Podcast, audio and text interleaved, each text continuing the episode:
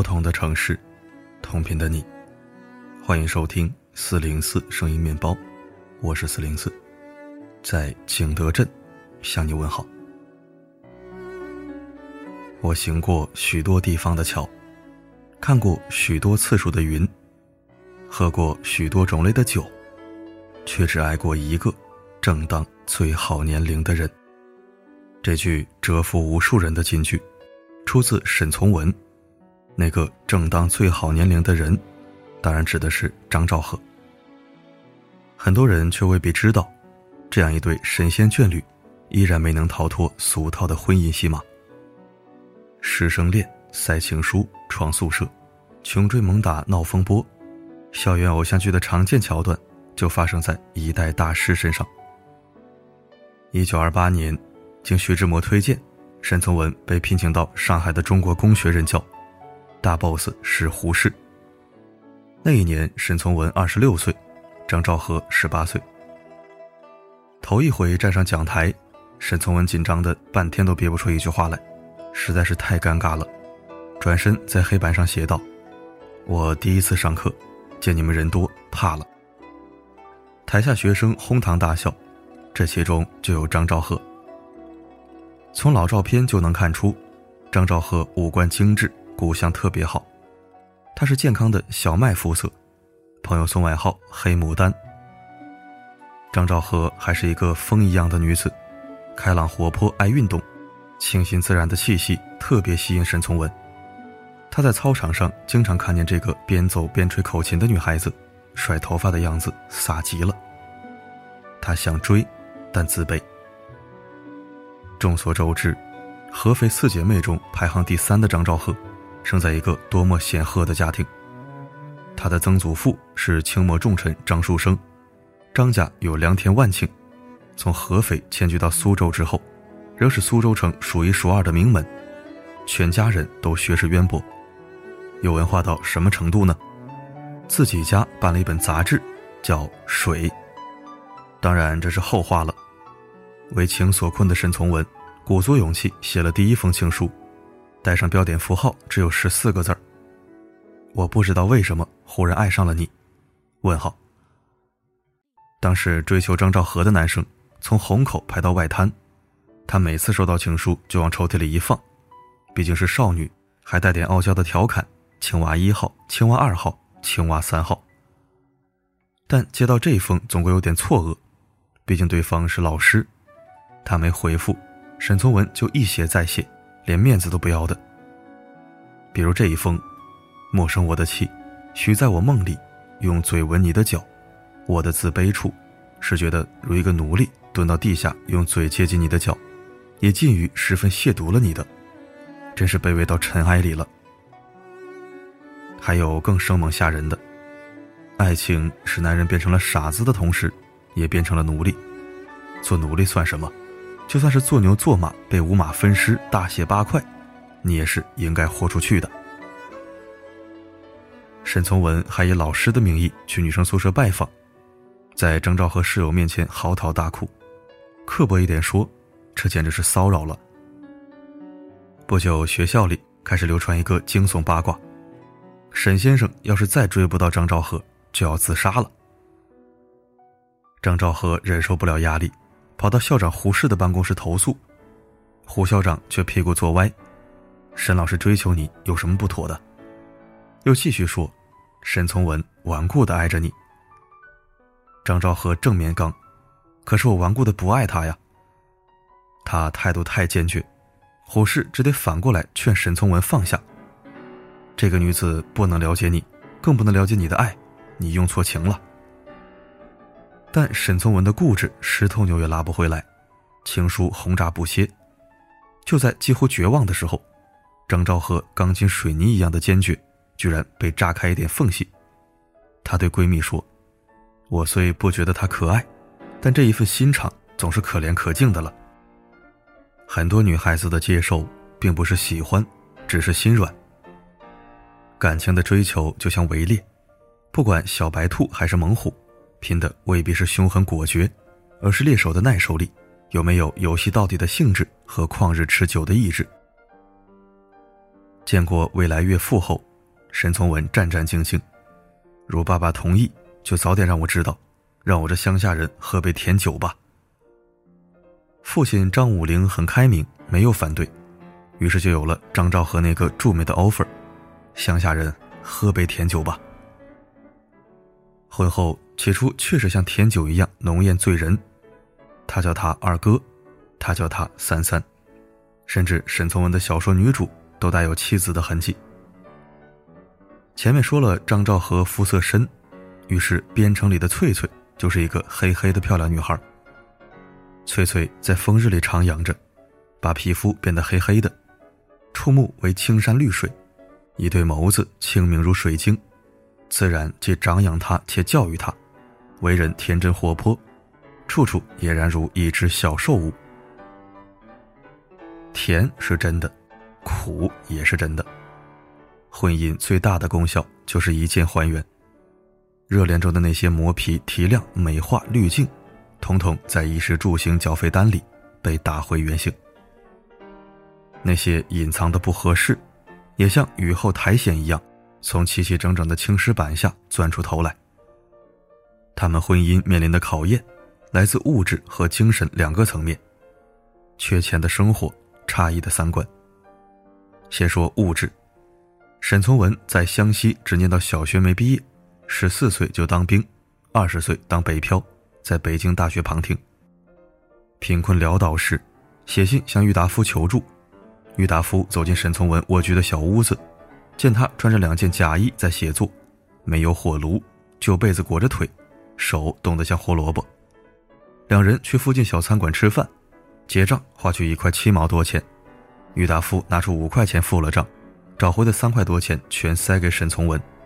沈从文回到住处就趴在桌子上大哭。原来他写作兼任教，收入是稳定了，但要养活一个家以及陆续添的两个儿子，还是紧紧巴巴。结婚时也没有什么仪式，算是裸婚。夫妻俩经常异地，频密的信中很多谈到钱。比如沈从文回湘西看望重病的母亲，写信给张兆和借钱。我的电报一定将使你为难，我知道家中并无什么钱。上海那百块钱总来了，家中这个月就处处要钱用，你一定又得为我借债，一定又得出面借债。想起这些事，我就很不安。我记起了你给我那两百块钱，钱被九九拿去做学费了。九九是沈从文的九妹沈月萌，娇宠任性，也是个能花钱的主，常年和哥嫂生活在一起。张兆和当然吐槽。但对小姑子还是照顾的仁至义尽，直到她出嫁。从小富养的张兆和，却在婚后数着生活费过起穷日子。他是抠门的那个，反而是交友广泛的沈从文花钱更豪爽，还喜欢收藏古董文玩，两人经常拌嘴。贫穷限制想象力，在大才子沈从文这里不存在的，他且靠想象力活着呢。回湘西探亲，沈从文一路走一路写信，说是信，其实更像记录心情的日记体，约等于今天发朋友圈或者 INS 晒图。三三呐，上次我说到山中的花事，这次我跟你说说行船的美妙。他看花，看树，看山水，看船行泛起的涟漪，看灯光下坐着扯得眉毛极细的妇人。张兆和回信却是。家里的米还能吃到什么时候？如果节衣缩食，钱能不能用到年底？因为他才是负责操心生计的那一个。在他们的婚姻中，你看到身边一些熟悉的影子了吗？当男人责怪女人变俗了，先想想他是不是替你负重，才丢掉了原本的清零。再说三观，张家有钱有势有名望，但两人最不匹配的。并不是阶层门第。沈从文小时候家境也很殷实，祖父做过贵州提督，只是后来家道中落了。两人的局语在于性格和处事方式，张兆和务实，沈从文务虚。沈从文有汉、苗、土家等族的血统，从小求知欲就得不到满足，经常逃学。最喜欢冷眼旁观、详细千奇百怪的人和事，在草莽江湖里翻滚腾挪。张兆和的母亲陆英去世早，张兆和从小有贴身保姆朱干干照顾，干干是小孩子对保姆的称呼。朱干干就很理性，勤劳靠谱，话不多，教他做人要克制自强。即使张兆和受了委屈，朱干干安慰的话也特朴实，吃一顿就没事了。所以赵和一直是家里最不爱哭闹、不好争辩的姑娘。太懂事儿的女孩注定辛苦。张兆和与沈从文，一个理性冷静、负责任，一个放荡不羁、爱自由。沈从文后来的出轨，可以说与性格有关。这位情人叫高运秀，笔名高青子，两人偶然认识。不久第二次见面时，沈从文就注意到高青子的衣服配色：绿地小黄花绸子夹衫，衣角袖口圆了一点紫。脚穿粉色鞋子，这套娇嫩的搭配，很有点如今好嫁风的味道。沈从文马上明白，这是他小说第四中女主角的样貌，也就是说，高青子是刻意这样穿的。想象力让他脑补了一段爱情故事，而且惊喜的发现，高青子是自己的铁粉，对他所有的小说都非常熟悉，这让他感动。最重要的是，他在这里找到了一个男人最好使的精神春药——崇拜。而他在妻子张兆和面前，几斤几两都已清清楚楚。张兆和有才华、有主见，婚姻中也不免强势些。甚至在沈从文名声大噪后，他还是会挑出字词、句章、语法等毛病鞭策他。你瞧你，每次这个字都写错。我跟你说了多少次了？沈从文写了作品不敢给他看，生怕他批评。如果说张兆和是硬的、优秀的、独立的、审视的，那么高青子就是软的、优美的、柔弱的、仰视的。这一幕熟不熟悉？像不像许幻山在顾家和林有有之间的那种摇摆与倾斜？这场故事的细节。坊间流传多个版本，今天很难有个清晰定论。所知的是，沈从文向妻子坦白，却没能立刻斩断婚外情。他们没离婚，但分居很久。张兆和仍像朋友那样去关照他的生活。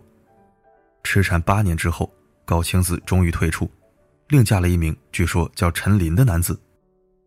爱如灰烬，沈从文兜兜转转，最终还是回到妻子身边。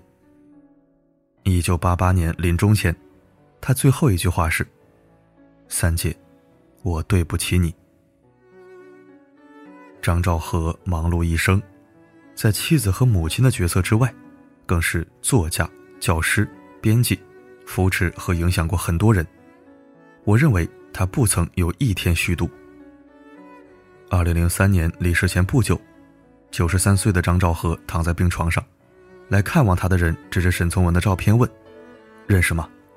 他说：“好像见过。”想了一下又说：“我肯定认识。”他已经记不得沈从文这三个字。沈从文给妻子写过一千多封信，还说我们相爱一生，还是太短。二零二零年九月十五日，是张兆和先生一百一十岁诞辰。撇开文学大师与名媛闺秀的滤镜，还原了一张有瑕疵、有黑点的爱情素颜照。原来，谁都没有什么不同。至亲至疏夫妻，圈层、家境、物质、眼界，确实都会影响幸福的纯度。但最重要的因素，还是生活观。与其费解爱情的吊诡。不如了解人性的幽深。同样是讲四姐妹故事的小妇人，里面有一段话我特别感触：美貌、青春、财富，甚至爱情本身，都不能让深得上帝恩宠的人免于焦虑和痛苦；远离哀愁，也无法让他们避免失去自己最爱的东西。因为这一生中，有些雨必然得下，一些日子必然会黑暗、哀伤、凄凉。